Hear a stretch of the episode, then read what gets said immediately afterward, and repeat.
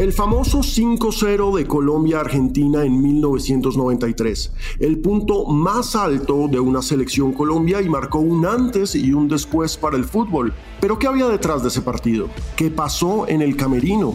¿Es cierto que hubo manos oscuras de mafiosos y narcotraficantes detrás? Soy Alejandro Pinocalat y esto es Colombia y sus historias cafeteras. Y hoy vamos a hablar con uno de los protagonistas del 5-0 para salir de todas estas dudas. Esto es Colombia y sus historias cafeteras, un podcast conducido por Alejandro Pinocalat, exclusivo para Footbox. Saltando primero Borelli, dejando al pibe, Valderrama arrancando el pibe, el pibe se queda con el esférico, balón dominado, está destapado ahora el tren, la pidió el tren, también la pidió Rincón, Rincón, ¡Sí, Colombia! ¡Sí, Colombia! ¡Gol!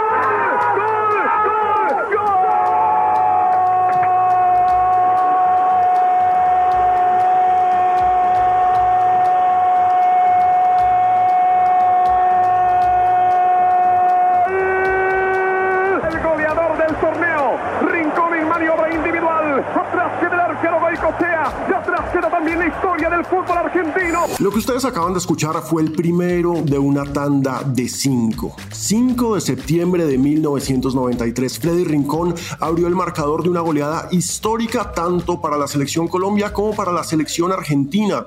La peor derrota en la historia de Argentina como local y tal vez el triunfo más importante aún para la selección Colombia en las eliminatorias sudamericanas. Por supuesto, los goles de Rincón, de Asprilla, de Valencia marcaron ese momento y merecemos recordarlo. Sí, en apenas, en apenas un cuarto de hora y menos, en 11 minutos, en 11 minutos, las jugadas del Fino Asprilla masacraron a Argentina, así de simple. Es una masacre esto ya, mi querido Weber. Es mi lugar. Y esto es masacre, 5 a 0 Colombia. Pero si alguien merece crédito por ese 5-0 y los propios argentinos lo han dicho, es Oscar Córdoba, el arquero de esa noche memorable.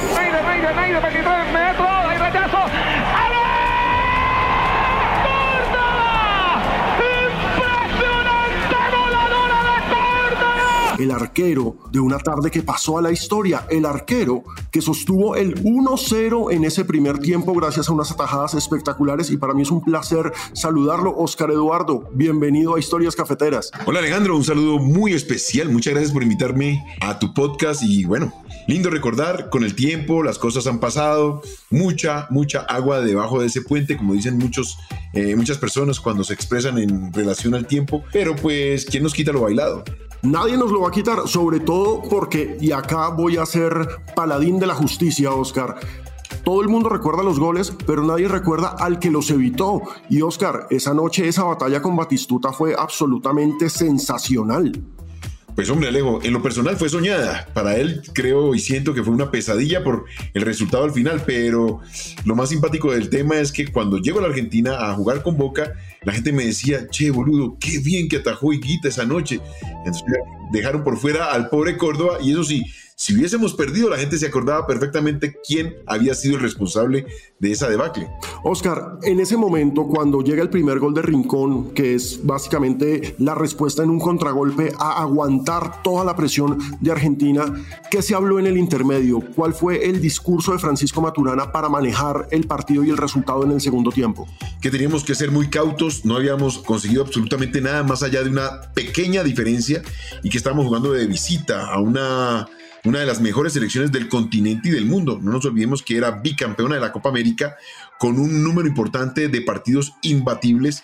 Así que no estábamos frente a ningún pelagato, solamente que tenemos que tener mayor concentración en cada uno de los sectores de la cancha.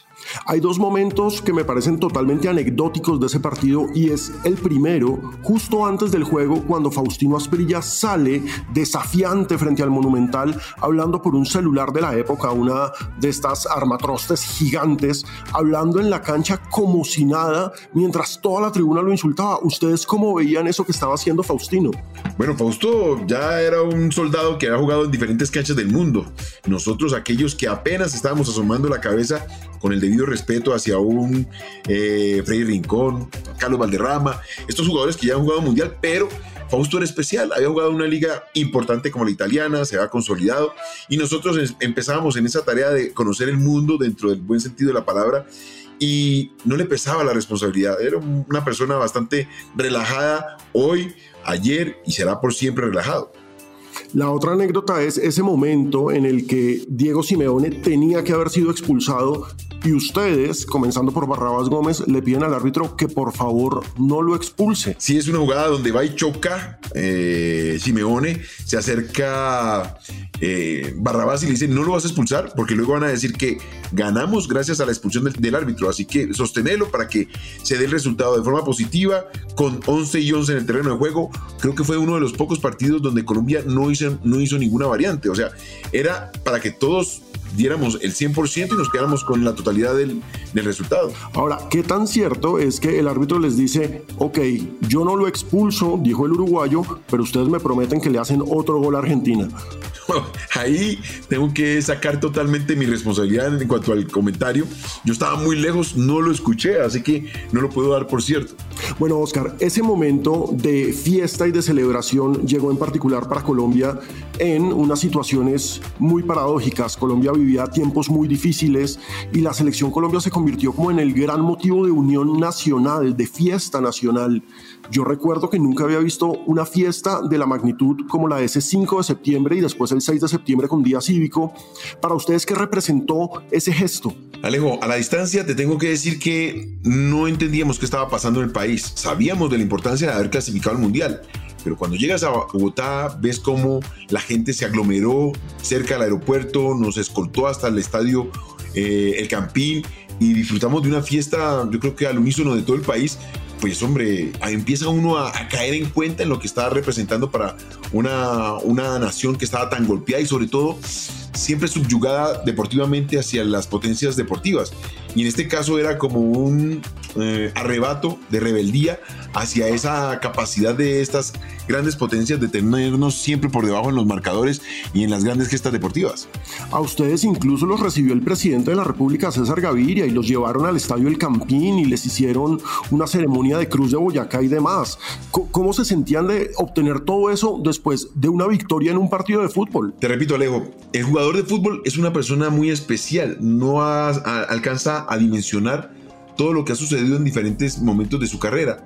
Solamente cuando se retira o tiene el tiempo suficiente para recapacitar, se da cuenta. ¿Por qué? Porque tenemos un afán permanente de competencia, porque el día que no estás a la altura, la gente automáticamente viene hacia la crítica. O sea, terminamos de jugar, al otro día teníamos que estar pensando con quién íbamos a competir para poder mantener nuestro, nuestro nivel y estar eh, dentro de la selección. Así que el hecho de que el presidente de la República te colocara la cruz, la gente te reconociera, era solamente un tema de anécdota y que en el tiempo lo vienes a, identificar y a, a, valorar. Precisamente con el tiempo, eh, Oscar, ¿tú cómo ves la legendaria ya frase del Bolillo Gómez, que en ese entonces era el asistente técnico de la selección, le dijo a Pacho, nos jodimos, ahora nos toca ser campeones del mundo, y todo lo que vino después de ese 5-0, ahora la distancia y con los años, ¿cómo lo has analizado? Alejo, si tú me preguntas, yo siento que es injusto. El deporte y el deporte del fútbol que es tan cambiante, dependiendo de los momentos de los jugadores, dependiendo de los momentos de los grupos, dependiendo hasta de la misma salud mental del país, te lleva a que sea variante en los resultados. Mm, no podemos esperar que todo el peso histórico caiga en, hombros de un equipo de fútbol. Nosotros nos fuimos con toda la ilusión y sabiendo que habíamos hecho una preparación para llegar al Mundial de la mejor manera. Pero eso no significa que estás condenado a que tenés que ser el campeón del mundo.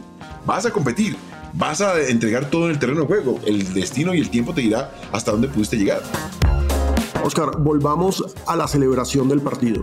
Después del 5-0, las imágenes que se vieron por televisión obviamente era de un camerino pletórico, una fiesta impresionante, había hasta políticos, estaban todos los periodistas bailando con ustedes, había políticos saltando.